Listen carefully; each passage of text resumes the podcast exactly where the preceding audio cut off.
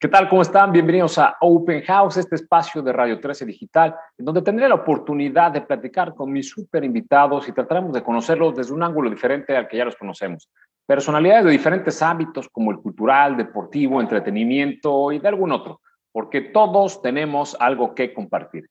Les agradecería nos sigan, nos comenten a través de nuestras redes sociales, Radio 13 Digital, 13 con número, Estamos en Facebook, Instagram, YouTube, Spotify o nos sigan en nuestra página de internet radio13.com.mx.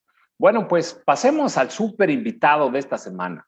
Él es un tenor, un cantante, pero no es un cantante cualquiera. Con más de, bueno, casi 40 años de trayectoria profesional, él ha cantado en los escenarios más importantes del mundo y sigue en activo fue considerado el mejor tenor de su generación, de lo cual no tengo la menor duda. Pero bueno, sin más preámbulos, demos la bienvenida a Open House a Ramón Vargas. Mi querido Ramón Vargas, bienvenido a Open House. Pues muchísimas gracias por la invitación, Jorge. Aquí estoy encantado de estar contigo y con tu audiencia. Muchas gracias. Pues vamos a empezar por el principio. Eres de la Ciudad de México, ¿Eres modelo 60? Sí. Nacido en los 60, como decía la canción. Muy bien. Em, por el barrio de la Villa. Por el barrio de la Villa, que es el corazón de México, es el ombligo del país. Y este, entonces sí que nací más mexicano no se puede ser. Eso sí, mexicano guadalupano. Este, ¿Estudias pedagogía? Eh, sí. Sí, mira, yo estudio, bueno, yo estuve este, un, cuatro años y un poco más con los hermanos de la Salle, de, los lasallistas. Eh, yo quería ser este, hermano de la Salle cuando era muy niño, entre niño y adolescente. Y este, soy un, este, un sobreviviente. no, no, no, no, no, soy, soy, no, no, les debo muchísimo a los, a los hermanos de la Salle y quiero, que, quiero decir que soy muy agradecido con ellos. Y, y, bueno, pero ellos son educadores, por lo tanto mi, mi, mi, preparación fue básicamente la pedagogía. Pero después seguí estudiando música y después yo quería ser, este, yo quería ser sociólogo, es lo que me, lo, lo quería ser y bueno, pues el, el, destino me trajo por acá. qué suerte. estoy haciendo otra cosa. Qué suerte para todos nosotros que, que te mando para este lado. Oye, vienes, vienes de, de una familia de, de, nueve hermanos. Iniciaste como solista en el coro La Basílica de Guadalupe, pero antes de eso, ¿cuándo fue que te diste cuenta que podías cantar? Pues mira, cantar es como que es algo que ya traes. Y yo, desde que me acuerdo, cantaba. Desde que, de mis primeros recuerdos que tengo de mi vida, que dicen que son alrededor de los cinco años, eh, yo me recuerdo de, de, que ya cantaba, que me gustaba cantar. Oye, ponía la radio. Cuando mis hermanos, que yo soy el séptimo, eh, soy el séptimo, soy, soy de los más chicos, eh, pues se iban a la escuela, yo todavía no iba a la escuela, me quedaba en casa, así que tendría entre 5 o 6 años. Yo me quedaba escuchando la radio y me quedaba eh, eh, cantando las canciones que oía, oía a Pedro Infante, oía a Jorge Negrete, a, Javier Solís, a Pedro Vargas. A mi papá le gustaba mucho Agustín Lara, me ponía mucho las músicas de Agustín Lara, así que pues así crecí escuchando esa música y después tuvo un descubrimiento muy importante con aquel, no sé si tú te acuerdas, alguien de tu audiencia se acordará de el pequeño ruiseñor Joselito. Uy, cómo no. Ese niño español que, que, hacía unas películas, que hacía unas películas muy malas, por cierto, pero que cantaba muy bonito. Por ahí Granada, ¿no? Cantaba en alguna película. Sí, había unas, cantaba muchas canciones, cantaba, pues muchas de las canciones que yo interpretaba de niño se les había escuchado a él. El, toro enamorado de la luna y este y pueblito español y, y esas canciones que, que, y después otro español que me inspiró mucho fue Rafael el, el Rafael que todavía anda por ahí ya ya grande el señor Eh, él fue también uno de mis inspiradores porque pues yo era niño, tenía que, Rafael empezó a ser famoso por ahí del 67, 68. Y era como el Luis Miguel de la época. Estaba en su ¿eh? gran, Sí, como no era el Luis Miguel de la época, era, arrasaba con las multitudes, con las personas, con las señoras, con, y, a mí me encantaba escucharlo a Rafael con, con, su voz tan, tan bonita y tenía una voz preciosa. Así que fíjate, qué curioso que eh, inspirado mucho por la música de México, pero por una parte gran influencia de dos españoles, uno niño y otro adulto. Qué chulada. Pero bueno, es singular eso, creo. Y eso fue lo que me, me, acuerdo. Después participé en el coro de los niños de la Basílica y en donde, en donde fui a mi, mi, gusto por estar en el escenario y por cantar eh, las partes de solo y por esta tensión, eh, pues es esta, este, esta adrenalina que te da el estar en un escenario, pues como que te acostumbras, ¿no? Y desde niño lo, lo vivía, así que por ahí, pues hasta ahora. por ahí hay una, anécdota buena, ¿no? Que, eh, de que hablabas de la época que veía, que escuchabas a Pedro Infante, Jorge Negrete y todos ellos. Eh, una anécdota de un vecino tuyo, el Jarocho, ¿no?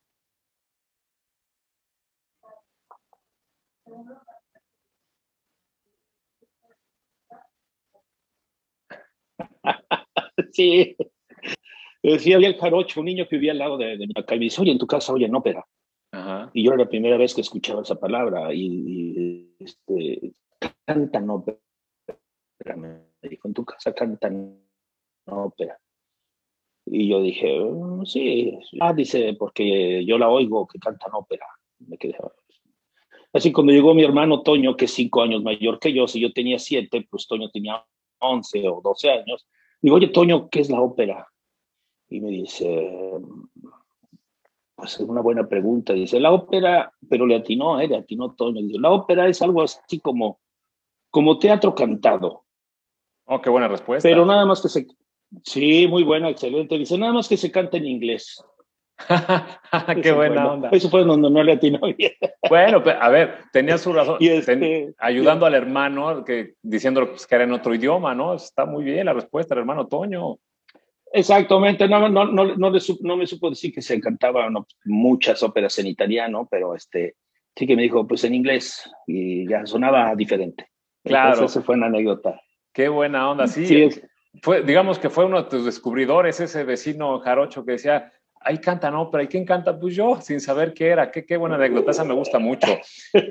Oye, ¿y qué tan importante fue el padre Javier González en, en, tu, en tus comienzos? El padre Javier González, ¿qué tan importante fue en tus comienzos, Ramón? Mira, el padre Javier González yo creo que fue un pilar en mi vida, porque todo nace de él, en realidad. Eh, yo, yo, cuando conocí al padre Javier, yo tenía 10 años y y él fue el que contrató al maestro Antonio López a buscar niños para el coro. Él fue el maestro López, fue quien me, quien me escogió a mí, quien me eligió a mí. El Pedro Infante de la escuela, le dijeron. Cuando, cuando dijeron, ah, vamos a hacer un, un examen a los niños, y uno dice, ah, pues ese es el Pedro Infante de la escuela. y este, dijo así. ¿Qué te parece? y entonces, esa, esa, fue también otra bonita anécdota. Entonces, el, el, padre fue el que realmente, se, él tenía la idea, él venía de Santa, de Santa Cecilia de Roma, de haber estudiado allá, eh, composición, dirección, música gregoriana, etc. Y, y, llegó a México con la idea de hacer el mejor coro de Latinoamérica y, y una escuela de música. Y eso hizo. Eh, y el coro, pues, éramos nosotros teníamos el que entonces era el segundo del abad, era el padre Zenobio. Eh, este sacerdote había sido compañero del padre Javier de estudios desde jóvenes. Así que él era el segundo del abad y era el que tenía acceso a los recursos porque imagínate que ser un, el coro de, los infantes ya existía, antiguo de, de América y por lo tanto del continente.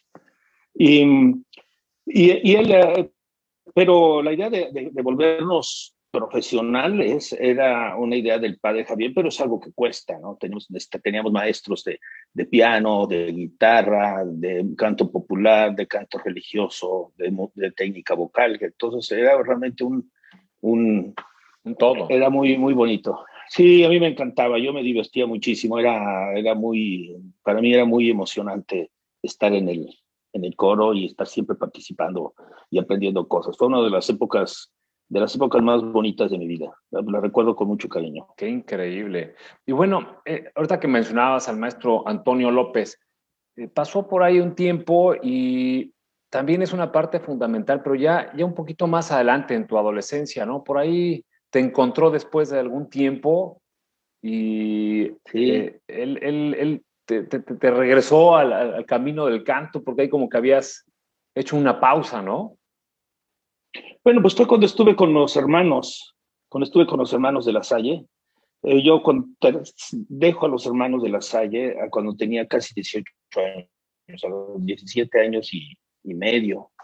Era todavía un chavito. Ahora cuando veo a mis hijos que tienen 19, digo, yo, yo, yo a los 17 todavía estaba ahí, bueno, bueno, yo, no, yo me sentía grande como me imagino que se, que se sienten ellos. Y, y bueno, pues eh, me lo encuentro de casualidad en el cine, así que salgo del cine y me lo encuentro. Imagínate, toda una ciudad de México te encuentras al maestro. Lo que es el, destino. que fue tu maestro de niño. Y, y me... lo que es el destino y me dijo, oye, ¿y tu voz? Le dije, maestro, mi voz ya la perdí. ya, ya, no, ya no tengo la voz, ya la perdí. No, no, me dijo, no creo eso. Mira, toma mi, mi teléfono y llámame y te escucho y, y, este, y, y, vemos a ver qué pasa. Y ahí empezó todo de nuevo. Ahí empezó todo. Y era un carácter difícil. Siempre fue muy estricto, muy justo, un hombre muy justo, un hombre muy bueno. Eh, a quien le mando mucho, cari mucho cariño porque todavía está ahí mi viejito, está ahí, todavía está al pie del cañón. Y, sí, sí, sí, tiene más de 90 años, pero está sensacional. Pues le, le mandamos un saludo desde aquí y el agradecimiento, ¿no? Sí, claro que sí, imagínate. Y, y, a él y a su familia, que son como mi familia, desde luego. Sus, sus hijos son como mis hermanos, ¿no? Nos queremos así. Y, y, bueno, entonces imagínate, esa fue, esa fue la historia que me encuentro al maestro y entonces me regreso y él me sugiere, terminando pedagogía, que yo quería estudiar, como te dije, quería estudiar eh, sociología. Me dice, oye, te, lo que, lo que, ¿por qué no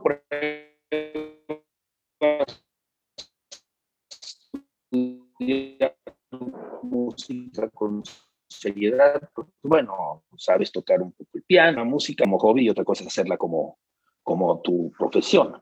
Y bueno, entonces dije, bueno, me voy a tomar un año, total, en un año veo si sí o si no.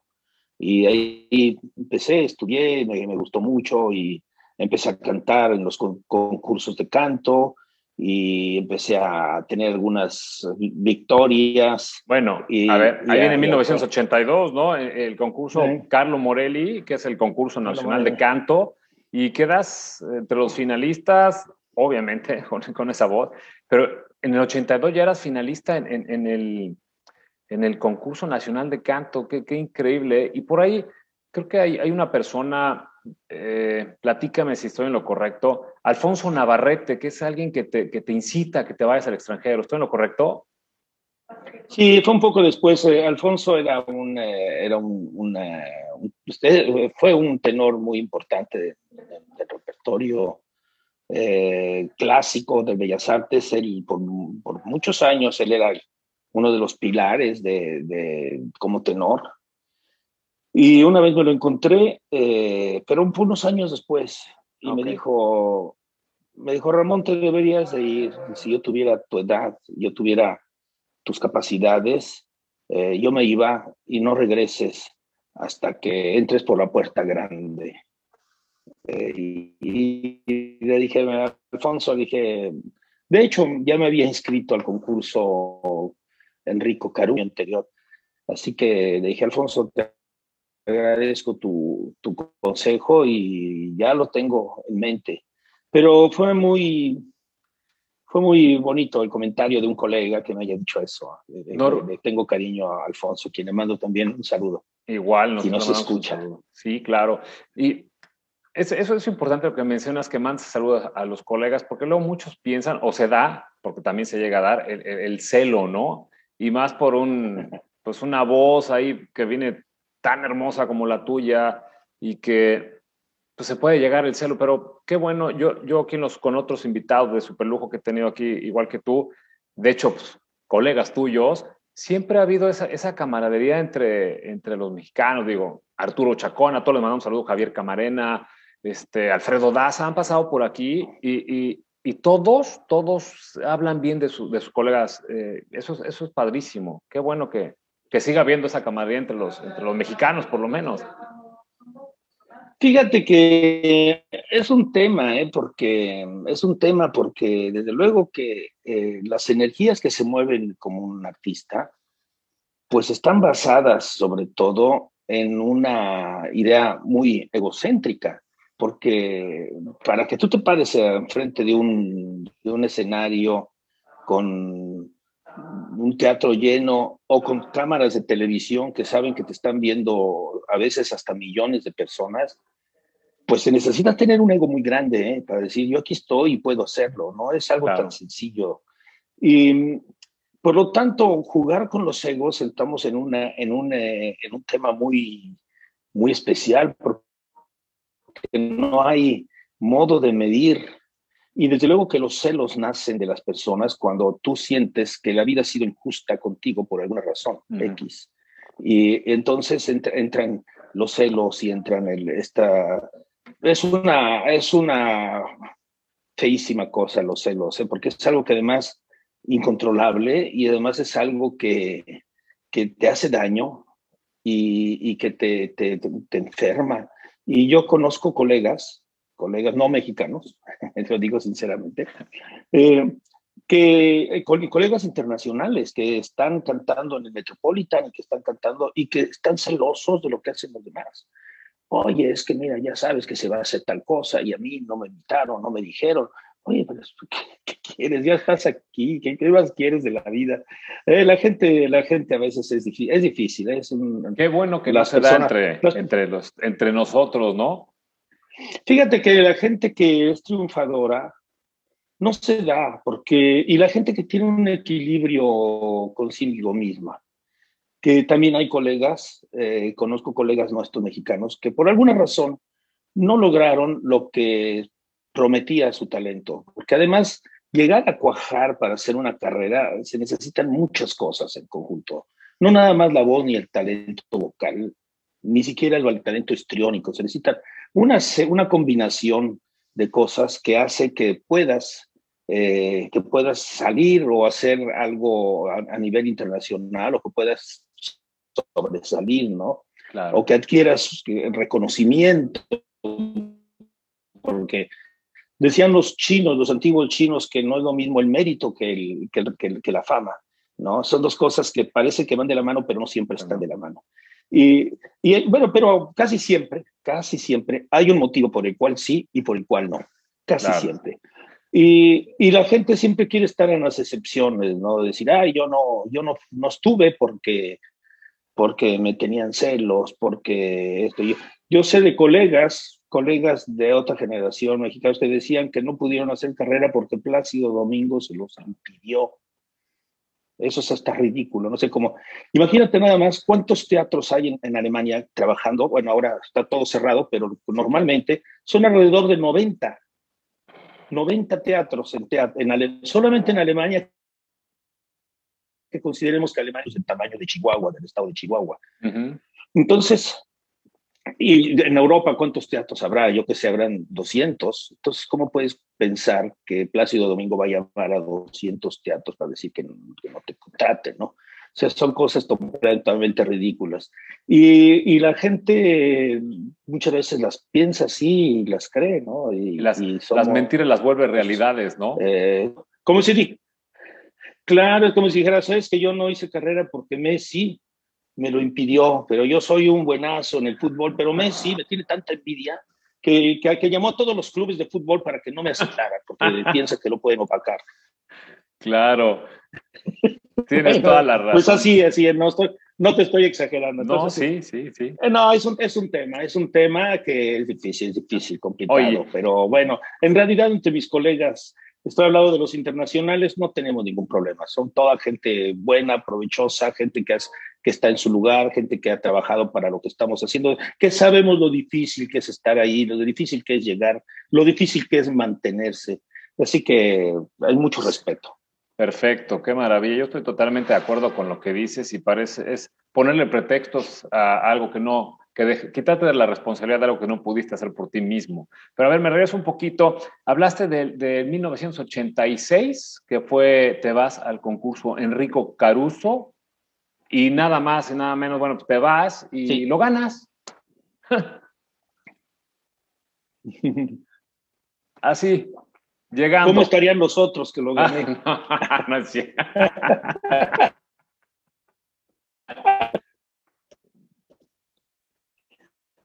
qué barbaridad. No, si son, todos esos concursos son. Son. no, bueno, mira, sí, eso fue, eso fue, eso fue yo. Pues mira, era, eran, es el concurso para solo tenores. Y, y bueno, entonces, yo la verdad sinceramente nunca pensé que iba a ganarlo. Eh, yo me fui con la idea de probar algo, de medirme, y es algo que les digo a los chicos cuando van a los concursos, que sobre todo para medirte con, con colegas, con, con jóvenes cantantes de otras latitudes, de otros países, y para que te centres en cuál es realmente tu, tu nivel para que sepas cómo, cómo estás, en dónde estás pisando, ¿no? Eso es muy importante. ¿Qué es lo que te falta? ¿Qué es lo que, lo que tienes que trabajar más para, para lograr tus objetivos, ¿no? Para, para mejorar. Y yo me fui con esa idea, sinceramente, jamás tenía, tuve la, la intención de, de, que iba a ganar, o bueno, la intención la tenía, pero no la, nunca pensé que, que pudiera ganar. Y me fui con mi esposa, que estábamos recién casados, eh, Amalia, y nos fuimos, pues, para ver qué pasaba y con nuestra ropita de verano, digamos, si no pasa nada, pues nos paseamos por Europa y nos regresamos y hay que se acabe el asunto. Esa fue la, esa fue la idea. Y bueno, pues nunca regresamos a México, en el sentido que nos quedamos a vivir en Europa hasta actualmente, ¿no? O sea, ya pasaron muchos años y seguimos aquí. Híjole, qué, qué, qué historia es, qué bueno que la compartes aquí con todos, porque mucho de nuestro público también es un público joven y que vayan viendo que es todo un proceso y que no es de, de, la noche a la mañana llegar a donde llegan ustedes o donde has llegado tú con ese carrerón impresionante. Después del concurso, por ahí audicionas para, para, para Lucerna, ¿no? En Suiza y estás por ahí dos años. Sí, fíjate que me, me encuentro con, uh, con Plácido Domingo. Con Plácido, que Plácido es, pues era un joven tenor, un joven tenor, porque también Plácido es que todos vemos a Plácido como la gran figura desde que yo era muy joven. Es que Plácido se volvió figura desde muy joven. Y, y, fíjate, si Plácido nació en el 41 y este era en el 86, así que ¿cuántos años tenía? Tenía un poco más de 40 años. eh, Plácido era un joven tenor y me lo presenta entonces el que era el organizador, el director del concurso, del concurso mm, Caruso, que se, un señor que en paz descansa, que se llamaba Pituello, Luciano Pituello, y él me lo presenta y Plácido me escucha y me dice, oye, pues es que tú ya, tu voz está muy bien, yo, yo encuentro que, le dije, ¿cuáles son tus planes? Le dije, bueno, me ofrecen quedarme aquí en lo que le llamaban la piccola escala, la, la, la escala, la pequeña escala, escala, como estudiante. Y sí, y me dijo, no, no te quedes aquí, dice, vete a, vete a Austria los austríacos son muy serios, creo que son más serios que los italianos, me dijo eso. Que no me escuchen los italianos porque me, me van, a, me van a, odiar. No pasa nada, este programa como es plataforma okay, digital se escucha en todos lados.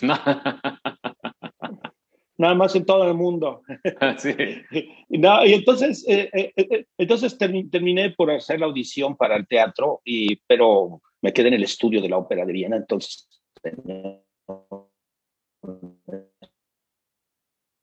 estudio de la ópera. Una experiencia magnífica porque realmente fue como mi, mi universidad musical y vocal.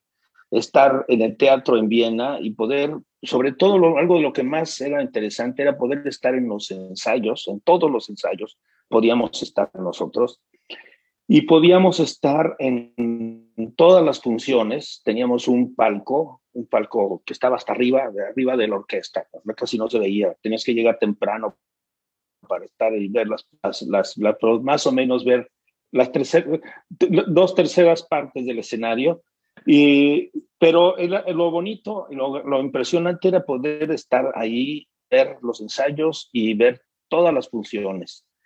Eh, pues yo estaba, yo era un asiduo frecuente, frecuente eh, mm, huésped de ese palco y ahí estaba todos los, todos los días que podía escuchando ópera y en los ensayos y también nosotros practicábamos y ensayábamos y preparábamos cosas.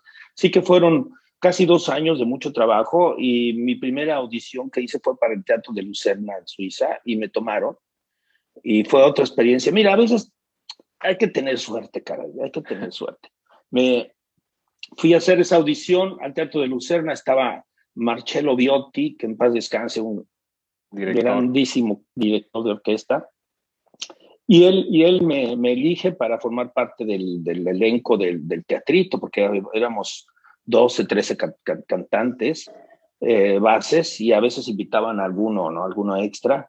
Y, y bueno, pues fue una, una experiencia padrísima estar en el teatro con los colegas, todos, todos éramos jóvenes cantantes de todas las nacionalidades, habíamos croatos, bulgarianos, eh, eh, húngaros, alemanes, desde luego. Entonces era, un encuentro muy divertido, muy bonito estar con los colegas y estar ensayando y aprendiendo óperas y debutadas. Y era, fue un periodo muy, muy bonito. Eso fue en Lucerna.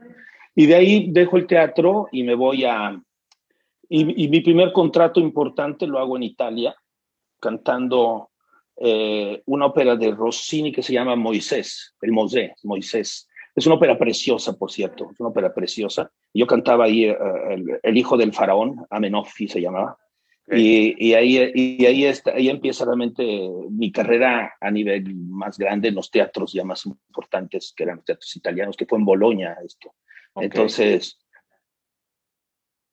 empieza ahí más mi carrera a, a, digamos que mi nombre se empieza a dar a conocer en Europa, poco a poco, eh, fue un periodo. Casi no se dio a conocer porque eh, pues llega el año del 92, debutas en la Ópera de Viena nada más, y por ahí viene en ese mismo año otro debut impresionante en el Metropolitan Opera House de Nueva York, donde, bueno, aparte de ser uno de los escenarios más importantes del mundo, o quizá el más importante de, América, por lo menos, eh, nunca habías cantado en Estados Unidos pero aparte, meses después, también debutas en la escala. O sea, la escala de Milán, que es el templo, por lo menos de los, de los europeos, si lo podemos poner en ese, en ese contexto.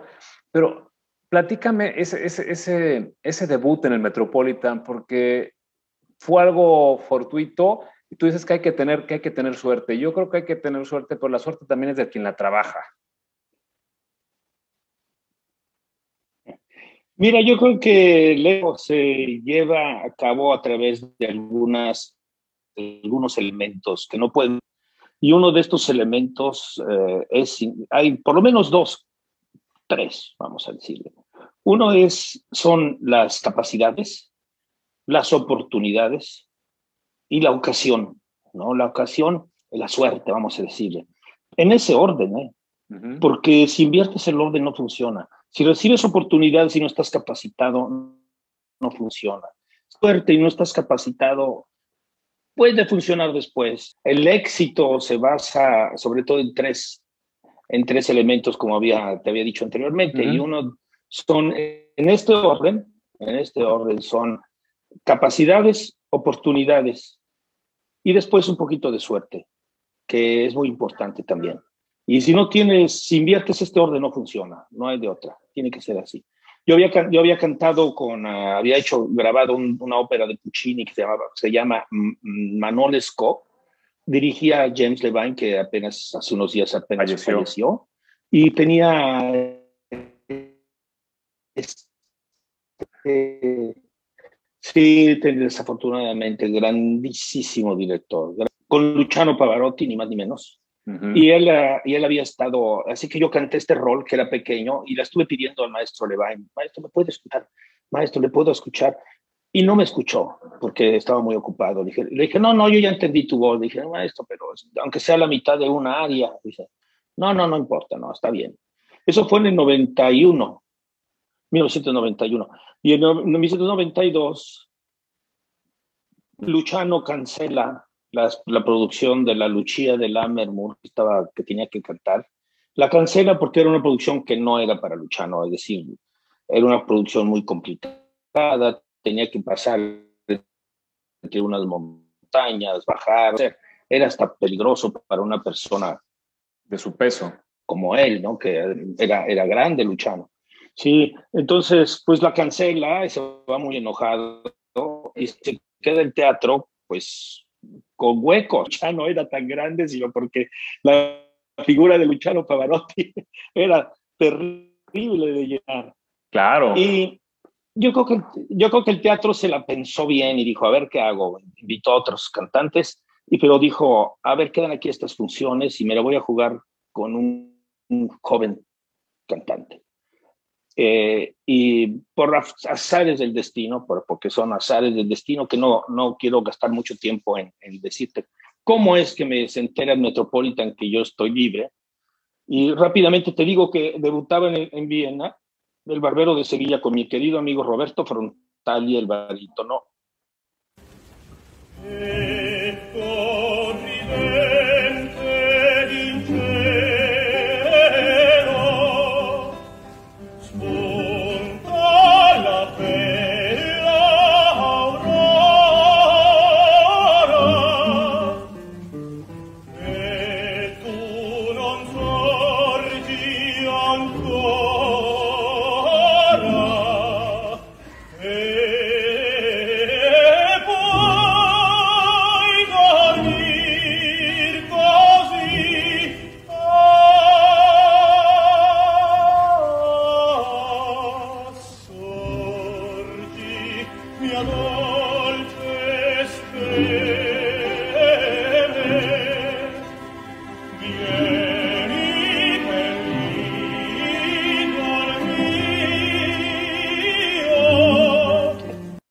Le dije, mira, yo me vine aquí desde el 1986 y nunca he estado en las fiestas de Navidad en México desde entonces. Y este año no voy a faltar a las fiestas de Navidad en México, a menos que me llame el Metropolitan o la Escala. Y si no, no voy a ir a ningún lado.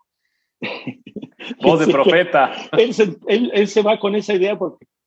No, él se va con eso y le digo, ¿a dónde vas tú? Y dijo, voy a debutar al Metropolitan. Dije, ah, qué bien, qué, qué, qué padre, qué, qué qué padre.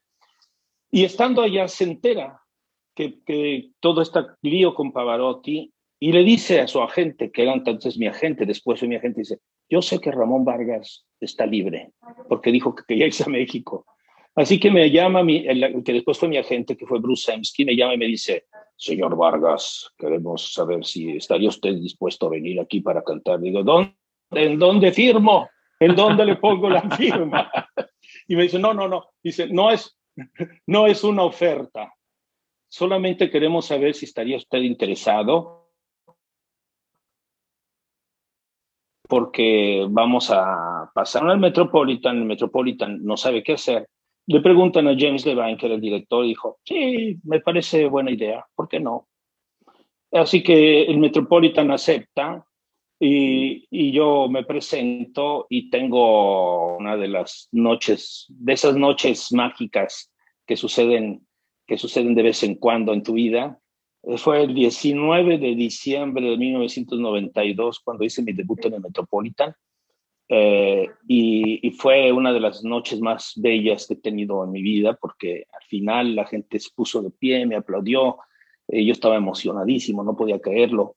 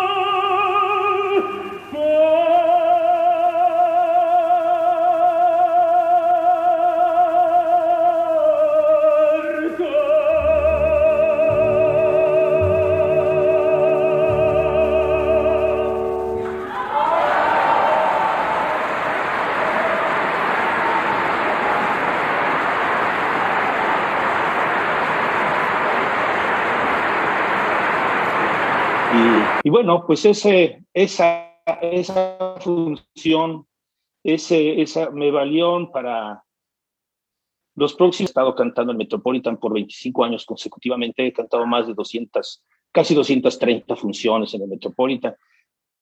19 roles diferentes en el Metropolitan he hecho. Así que, pues dime si no tuve una, una, una relación larga y, de cariño con ese teatro. Yo creo que es el teatro que más quiero. Em, eh, fíjate, tres teatros en los que, de los tres teatros más grandes en los que he tenido unas experiencias muy bonitas. Una es, desde luego, el Met, con 226 funciones. Aquí en Viena, en donde estoy actualmente, que estamos comunicándonos, he cantado hasta ahora 180 funciones y en, y en la escala estoy hablando de 70. Así que nada más en esos tres teatros he cantado casi 500 funciones y es ya casi una carrera completa. Y pues estoy muy, muy contento, imagínate, me siento muy bendecido por la vida de, que este niño que, que, estaba en la villa y que, y que, y que jugaba con mis amigos este, en el atrio y que veía a los merolicos este, vendiendo cosas en el atrio de la villa, y, que después me encuentro con que me vuelvo un tenor internacional, bueno, pues es algo, es algo increíble para, también para... No, increíble, y increíble para nosotros. Es, es padrísimo que nos contaras así, casi o, 500 funciones, bueno, pues cuántos quisieran, bueno, porque eh, lo sabemos, cuántos quisieran, podemos cantar una en cada uno de esos teatros, ya no, ya no 500 funciones, porque son de los, de los tres teatros más importantes, sin lugar a duda, del mundo con algunos otros por ahí, pero sin lugar a dudas los más importantes. A ver, hablemos un poquito de, tu familia, algo rápido. Estás casado, no seas con, con Amalia. Ahí fue muy rápido porque te casaste después de cuatro meses de conocerla, rapidísimo. Este, Tienes eh, a tu hijo Eduardo, que desafortunadamente fallece muy joven, antes de cumplir los siete años. Y tienes a, Fernando y a Rodrigo, ya todos unos, unos jóvenes eh, que por cierto muy talentoso se ve por los, los, videos y las eh, redes sociales que llegas a subir. Qué bonita familia, eh, digo, pasando por, por Eduardito, que, que, ahí creaste la fundación, Pero qué bonita familia, este, Ramón. ¿Quién, al, quién, ¿Alguno de ellos, a Rodrigo o a Fernando, les interesaría seguir tus pasos? Pues mira, los dos les gusta cantar. Eh, los dos saben lo difícil que es. Los dos saben lo sacrificado que es.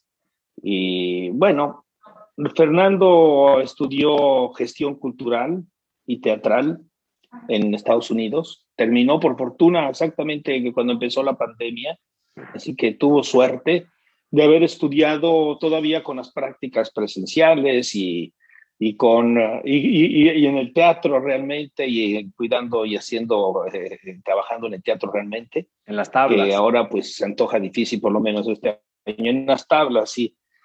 Y Rodrigo, bueno, que Rodrigo está terminando, está terminando el, este, el bachillerato, no está terminando la preparatoria y ahí anda, que si, qué es lo que quiere hacer y bueno, pues nosotros, lo que él quiera. Pero los dos tienen un montón de talento, ¿eh? Dicen que las manzanas no caen nunca muy lejos del árbol, así que no es sorprendente. Porque, porque tu esposa también, Amalia también canta, ¿no?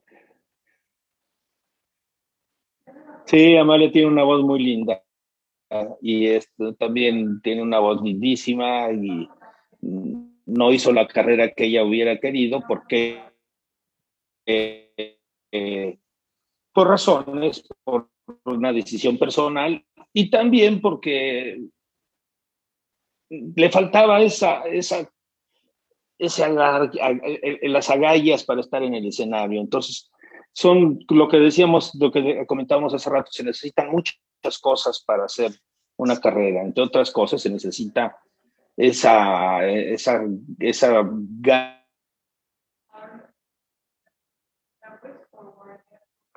esas ganas de enfrentarte, dice que vas a, a, a pesar de la voz. ¿Me oyes? Sí, sí, te escucho. Sí, te escucho, te escucho.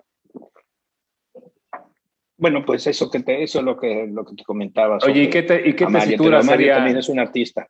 ¿Qué tesitura sería Fernando y Rodrigo tenores o barítonos? Eh, Fernando es tenor, Rodrigo creo que es, es entre un barítono y un tenor, es un tenor más central. Okay. ¿Uno de fuerza?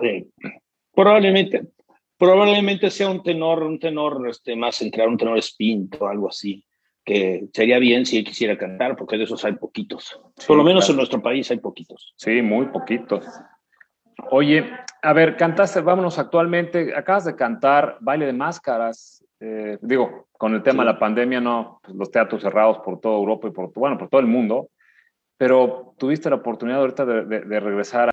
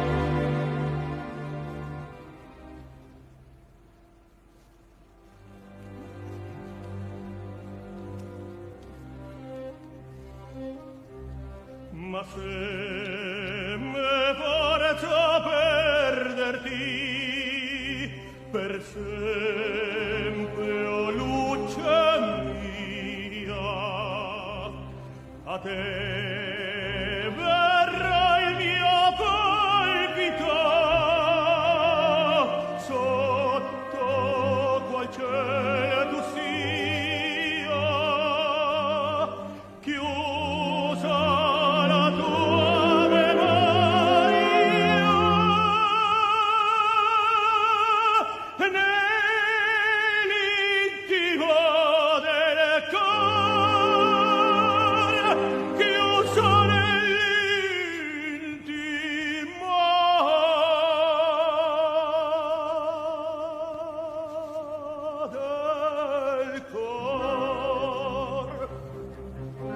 baile de máscaras. ¿Qué, ¿Qué, más viene, Ramón?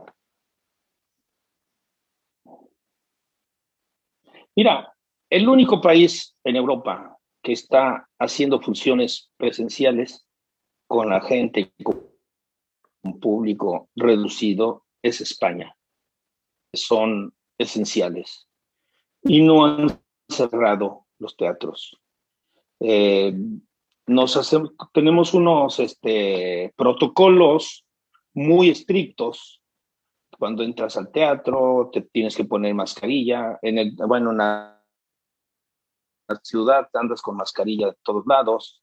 Eh, cuando el teatro te cambias y te pones una nueva, te lava las manos, te toman la temperatura, te limpias los zapatos, entras y, y, nos hacemos test eh, aquí en la nariz, de estos del PCR, lo hacemos cada cinco días, seis días, es una lata, es una latita, pero pues ha funcionado. Estamos, eh, pude hacer en, el Teatro de, del Real de Madrid, pude hacer el baile de máscaras también en octubre y en noviembre, y ahora en Sevilla, ahora en febrero, eh, hace, hace unas semanas, también pude hacer baile de máscaras.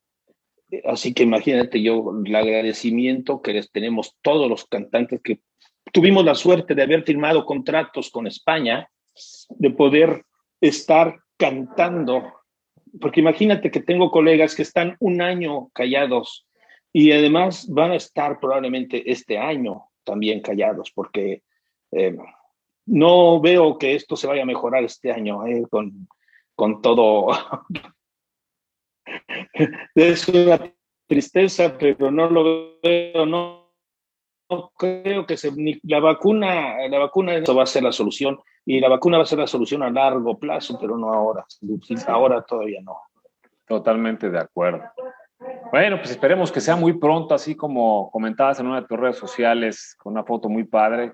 Así, como rezando de que se abran los, los teatros, pues no, eh, le vamos a echarle buena vibra y toda la energía para que así sea, porque el arte es esencial y la ópera es esencial en el mundo y nos surge a todos. Vámonos a ver con unas preguntitas. Me, a ver. Decías que, me, me, decías, me decías que iba a ser en el futuro, te lo digo.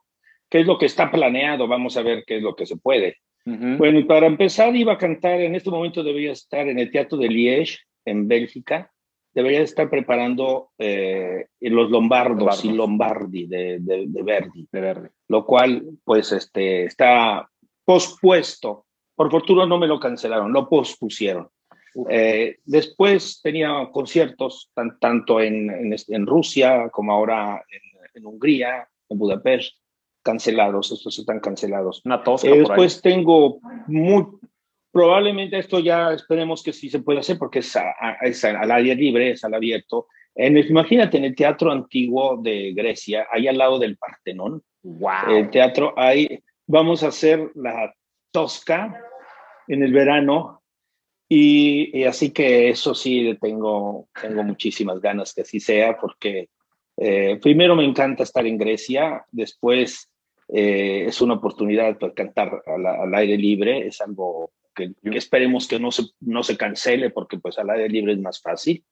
Y, y un Papelazo, ¿no? Pues eh, sí, un papelazo. Y después tengo algunos conciertos también al aire libre, por fortuna, en el festival de, en la República Checa, en una ciudad preciosa que se llama Krumlov, en donde voy a, voy a, casi seguro vamos a hacer una, una, un con una, un gala porque se celebran 35 años de ese, ese festival.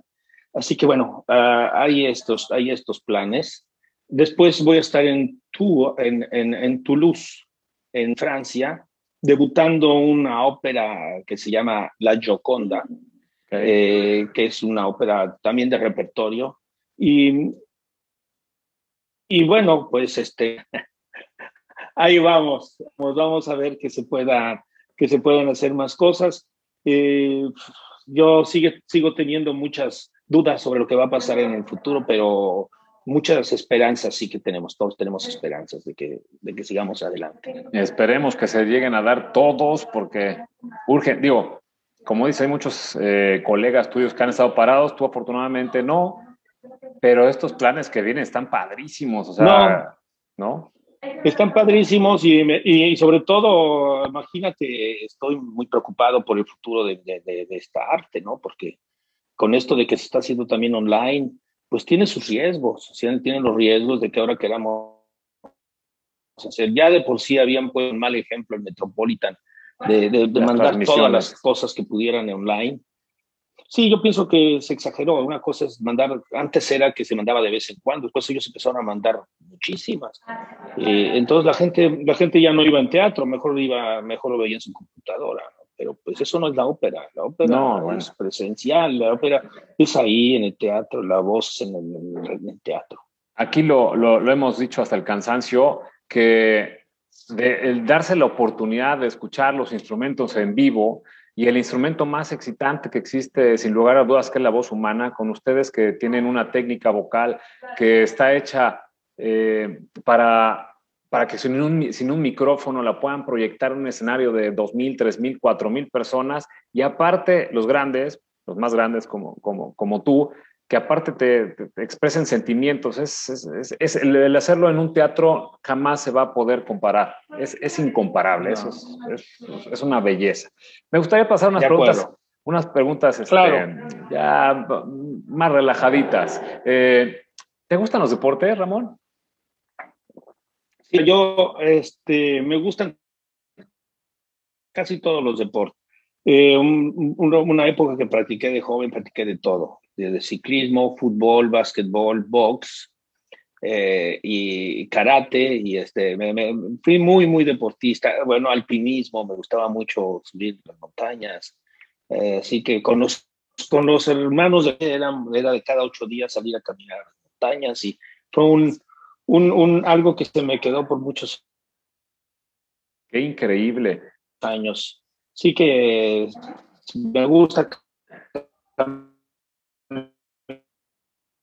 caminar, eh, me dicen cosas, pero lo que sí hago es que camino mucho en las ciudades a donde voy, siempre la camino lo más que puedo. A eso te iba a preguntar, ¿qué, qué, qué, ejercicio hacías? Ya me, te me adelantaste un poquito, porque bueno, entonces te gusta caminar, es maravilloso y más en esas ciudades tan hermosas que hay en toda Europa, bueno, y todos los lugares del mundo que estás, sí. nada más en Europa. ¿Cuál es tu comida favorita, Ramón?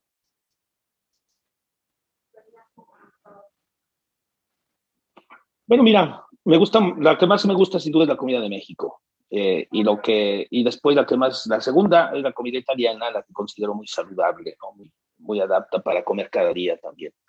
Eh, pues ya, te respondí. Algún gusto culposo que tengas por ahí ya sea musical o de comida.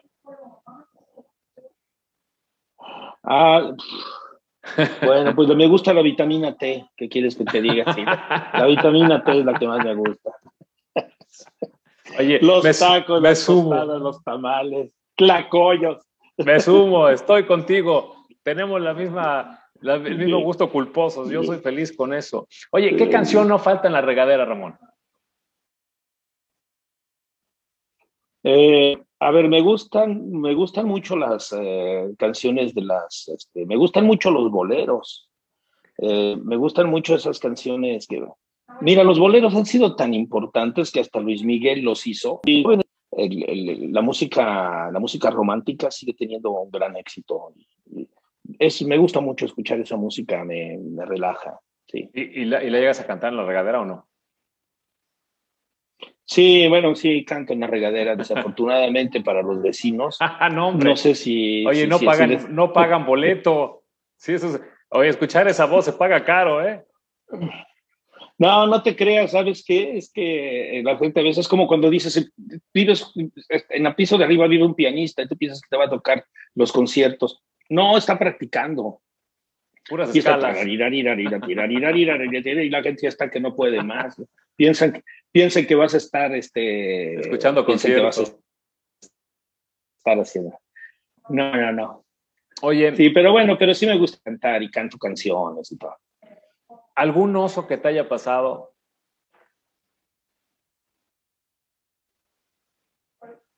¿En el escenario? Sí. Ah, bueno, mira, una vez se me rompió el pantalón. Eh, eh, entonces, este, me, me, agaché y sentí y este.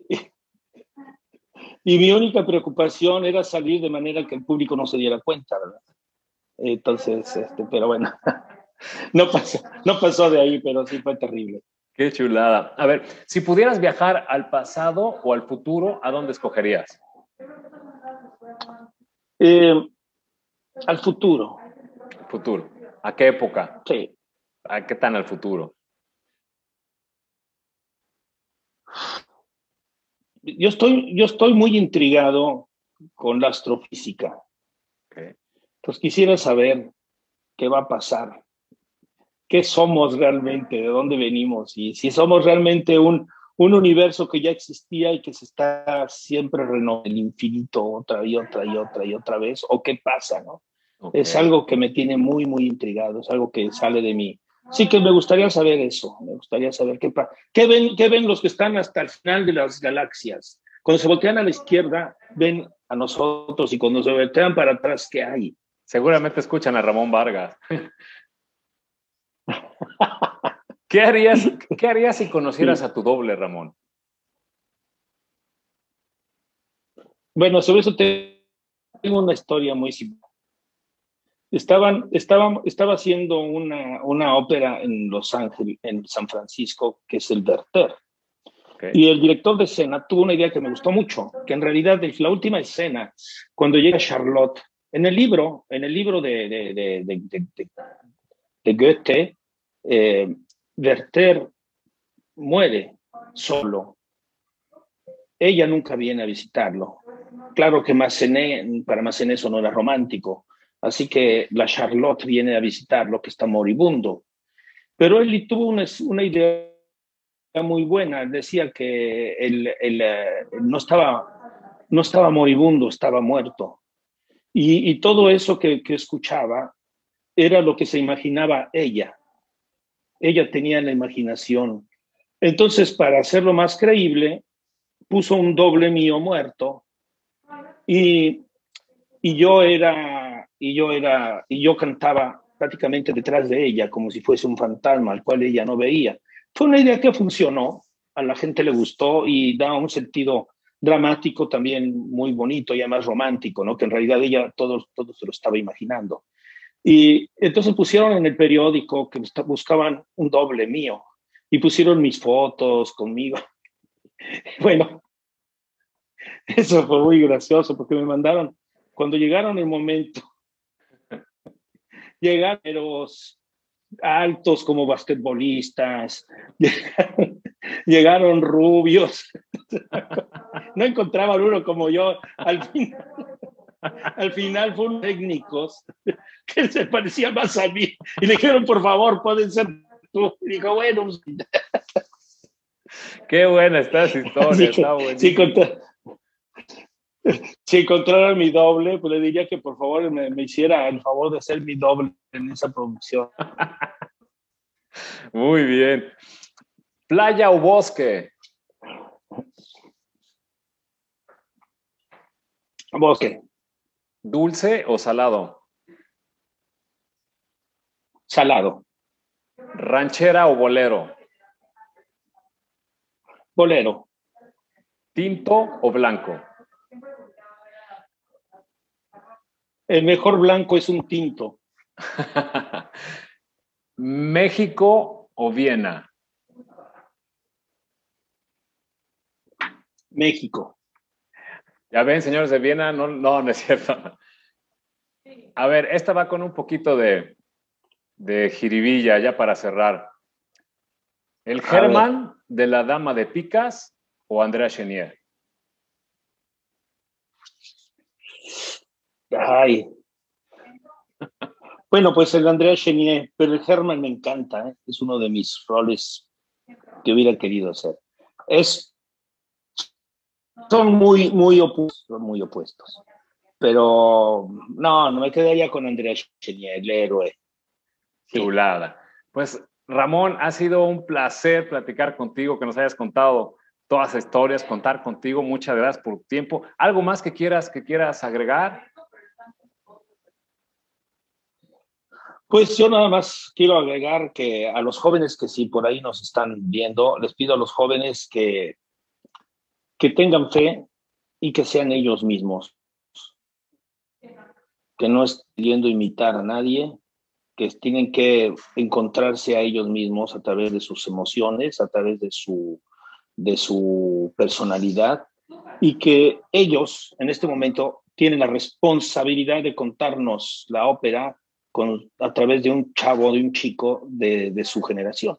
Nosotros ya lo hicimos con la nuestra, los anteriores lo hicieron con la de ellos, y ahora a ellos nos les toca en decirnos qué siente un chavo de esta generación cuando interpreta la ópera, eh, que, que, la, la, ópera finalmente son historias humanas. Entonces yo quiero, me gustaría que ellos asumieran ese, ese rol y que fuesen ellos mismos. Qué padre. Pues muchísimas gracias, Ramón. La verdad ha sido un súper lujo platicar contigo. Eh, te agradecemos mucho. Mándales un, un, saludo a tu familia, un abrazo muy fuerte para ti. Tus redes sociales van a aparecer ahí debajo de ti, las mías también. Y pues no me queda más que agradecer al público Open House y esperarlos el próximo sábado 8 pm con otro súper invitado como el que tuvimos el, el día el día de hoy. Muchísimas gracias, Ramón. Te agradezco muchísimo. al contrario, al contrario a ti, me encantó la, la, la, la, charla y mucho éxito. Adelante con todo y felicidades. Muchas gracias, Ramón. Un fuerte abrazo. Igualmente.